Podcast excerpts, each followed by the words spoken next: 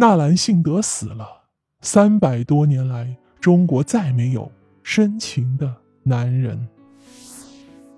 三百三十三年前，千古情圣纳兰性德去世。三百年后的今天，物欲横流，人心不古。有升官发财后日夜盼着死老婆的男人，有看倦了家里娇妻出轨出得理直气壮的男人，也还有精通泡学玩弄感情的男人，却再没有一个纳兰性德。康熙十七年十月，塞外浩海，风雪大作，苍茫大地变得一片肃静。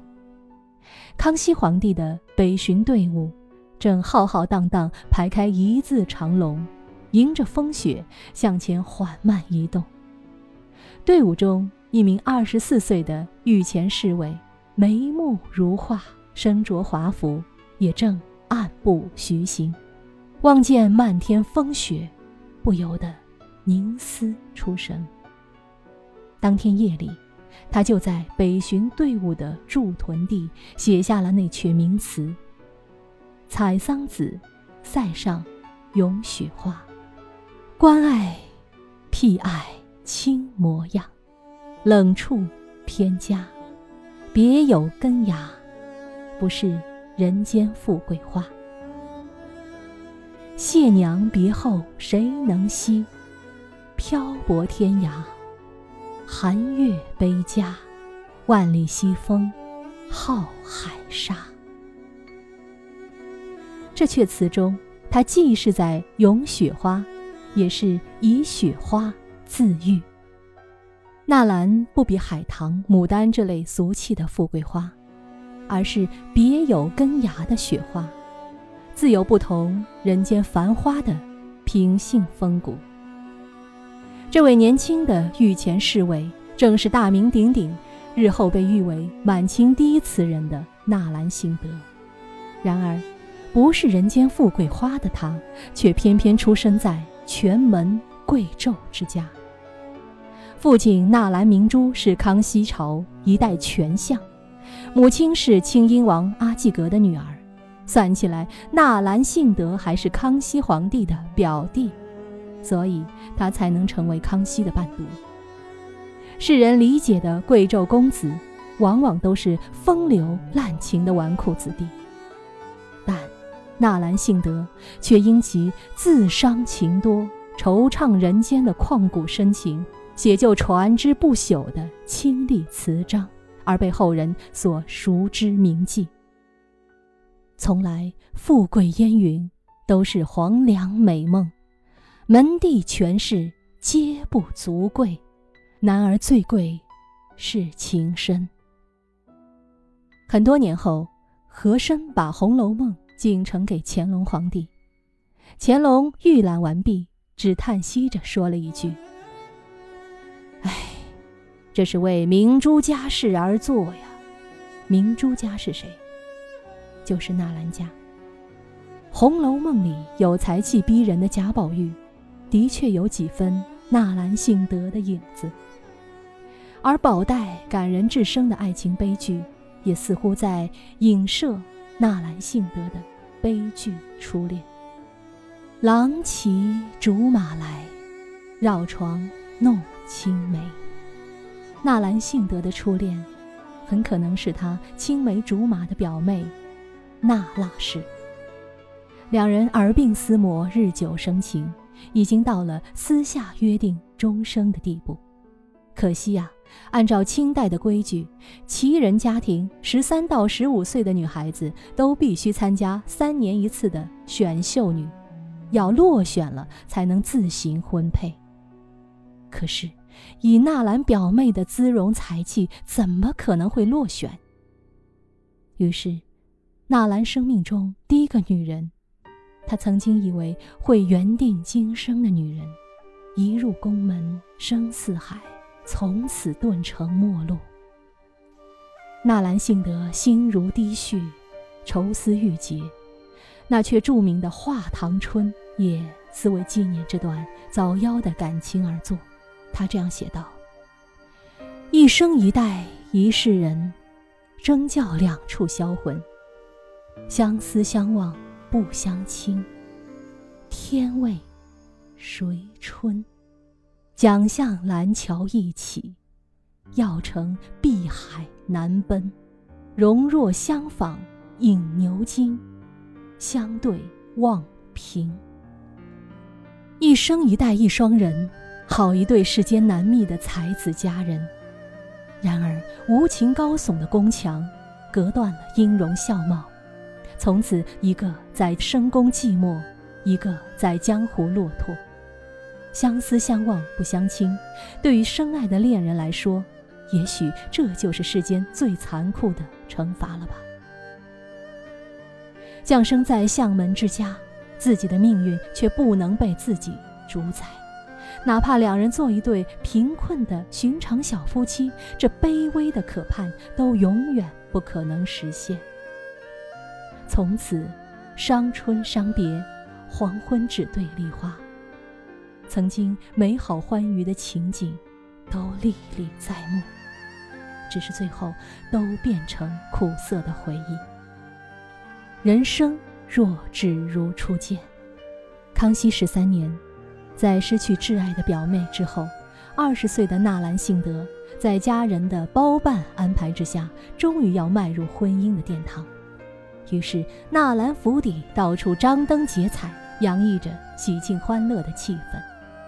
但没人注意到纳兰性德的落落寡欢。作为家中长子，他要履行传宗接代的义务，尽管心里有一千个不愿。尽管仍然对小表妹相思成疾，可小儿女家家那点小情小爱，还是要让位于纳兰家族的家族利益。纳兰性德这位即将过门的妻子卢氏，是两广总督卢兴祖的女儿，和纳兰性德门当户对。纳兰明珠在朝中就有了强大的盟友，纳兰明珠也就是纳兰性德的父亲。这是包办婚姻，也是政治联姻。在那个年代，大多数人的婚姻都是如此，与爱情无关，与传宗接代、利益交换反倒关系密切。但是，没有人会想到，这场原本纯粹是利益交换的婚姻，如此平淡无味，竟然在冥冥之中也会催生出一段旷世真情。当宾客散尽。酒意微醺的纳兰性德被送入洞房，烛影摇红，脂香留意。卢氏局促地坐在婚床床沿正中。纳兰性德挑开卢氏头上的大红盖头，面前的新娘子娇羞的模样，顿时出现在他的眼前，如蓓蕾出绽，明艳动人。纳兰性德曾有名句。人生若只如初见，也许在他看来，人生所有的际遇都抵不过初见那一瞬间的美好。初见之时，一个是翩翩卓氏家公子，一个是娇羞名门俏佳人，四目相对，相看无言，却又都一见倾心。纳兰性德是个用情深重的人。即便和卢氏成了婚，但却始终不能对初恋忘情，偶尔呆立庭院，沉思往事，陷入对往昔的追忆感伤之中。卢氏当然明白，自己虽然在纳兰公子的心中有了一席之地，但却还不能取代他表妹的位置。他肯定也伤心，也难过，但这个识大体、通情理的女子。没有像乡野村妇一样一哭二闹三上吊，而是选择用自己的方式，来关心疼爱纳兰性德，用行动来融化纳兰性德的心。卢氏明白的很，温驯深情的纳兰，绝对不会那么铁石心肠。于是，每当纳兰站在庭院中发呆时，他会轻声走过去，给他披上外衣。纳兰感伤之时，随手写下的情诗情词，他会细心地收集起来，哪怕他知道这都是写给另外一个女人的。胸怀宽广、温柔聪慧的卢氏，对纳兰无微不至的体贴照顾，终于让这位公子从刻骨铭心的初恋中走出来。这一对天造地设的璧人，也成为所有人羡慕的对象。他们都是那么博学多才，闲暇时学习李清照和赵明诚，一起玩赌书的游戏。猜典故出自哪本书、哪一卷、哪一页？纳兰性德背上发痒，卢氏会用春葱玉指为他挠痒痒。他们会共读唐人爱情传奇，他们会一起用花灯捕捉萤火虫，他们一起外出踏青。太多幸福的细节，让纳兰性德沉浸在其中而不自知。直到很多年后，卢氏去世，纳兰悲痛欲绝，追思那些消散已久的前尘，写下最哀婉动人的悼亡词《浣溪沙》。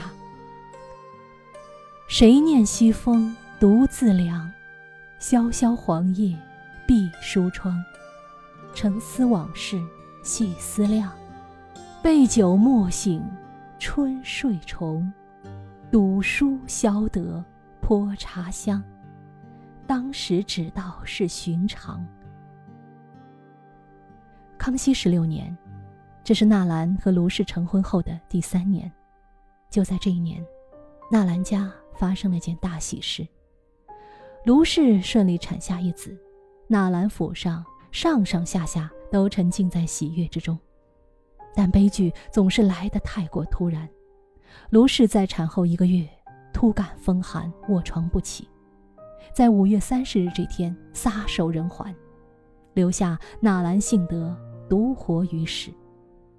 纳兰性德怎么也没有想到，所有的山盟海誓，所谓的天长地久，都不过是空言虚诺，抵得过初心不改，却敌不过命运无常。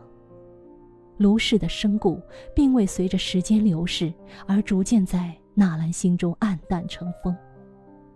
卢氏的音容笑貌，他们之间的点滴往事，反而在纳兰公子的多情追忆中越来越清晰。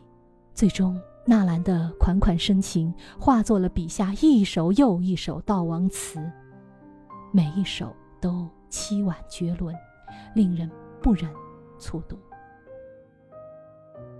在著名的《南乡子·为王父题诏》中，纳兰写道：“泪咽却无声，只向从前悔薄情。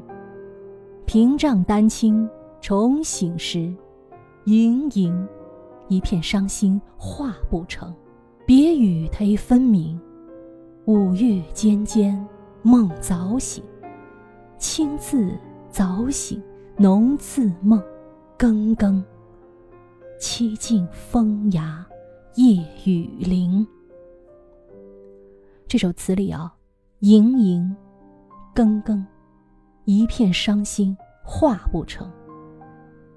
纳兰公子用了画，没有用哭，没有用写，没有用说，他用的画，太美了。只有他这样浪漫的心性，即便是伤心，他也当成是一幅画。谁说画一定要看着欢喜？画，一样可以让人看着心生悲怜。纳兰双手婆娑着卢氏的画像，泪流满面，却哽咽无声，打心底里痛悔从前没有珍视卢氏的一片深情，而今阴阳两隔，只能睹画思人。他对着画像日日夜夜呼唤着卢氏的名字，希望午夜梦回，他能从画里走出，出现在自己的面前。卢氏的灵柩停在双林禅院，而这一停就是一年多。在清代，根据礼制，亲王停灵一年，郡王停灵七个月。卢氏既不是亲王，也不是郡王，却能停灵一年。这种明显违反理智的说法，恐怕只能理解为纳兰用心良苦，他还不想就这样和爱妻分别。而在这一年之中，纳兰几乎常住禅院之中，一边翻看佛经，一边静静守候妻子的灵柩。纳兰后来迫于家族的压力，不得已还要续弦再娶，但他却从来没有忘记，卢氏才是他此生最深爱的女人。他写道：“一种峨眉，下弦不似出弦好。”他把女人的眉毛形容为下弦，下弦是什么？我们说上弦月，下弦月，月亮。下弦不似出弦好，什么是出弦？我理解的，既可以说明月的最初的美，也可以理解为人生若只如初见的那种美。不管是下弦的美，还是什么样的美，都不似出弦好，还是印证了他的那句名言：人生若只如初见。在卢氏去世的八年之后，刚刚荣升一等侍卫的纳兰性德。也突发疾病，七日不汗而死。巧合的是，他也死于五月三十日，这天正是卢氏的忌日。八年以来，纳兰惆怅人间，郁郁寡欢，而今他疾病而死，能与卢氏鬼域重逢，厮守阴间，对他而言，或许未尝不是件好事。纳兰死后不久。他的《饮水词》就已流传天下。他的好朋友曹寅曾说：“家家争唱《饮水词》，纳兰心事几人知？”纳兰性德已经成为一个流行的名字，在世俗之人的眼中，他是出身富贵的相门公子，他是眉清目秀的落落狂生，他是才华绝绝的一代词人。然而，家世、容貌、才气都不足贵。唐朝女诗人鱼玄机曾说：“一求无价宝，难得有情郎。”男儿升天地间，驰骋疆场，建功立业，他的心里装的是家国，是士族；著书立说，名扬后世，他的心里装的是天下，是百姓。唯有像纳兰这样的多情之人。他的心太小，只能装得下儿女情长、花前月下。也许卢氏是幸运的，纳兰的表妹也是幸运的。男儿最贵是深情，世界上最贵的男子，把最宝贵的东西都毫无保留地献祭出来。这样的千古深情，又岂是金银财宝、色相皮囊？可能比拟的。听惯了山盟海誓，看倦了劳燕分飞。假如苍天有意，令你陌上相逢，收获了那份专属于你的深情缱绻，也愿你在静好的岁月中千万珍惜。好，密室里的故事，探寻时光深处的传奇，下期咱继续揭秘。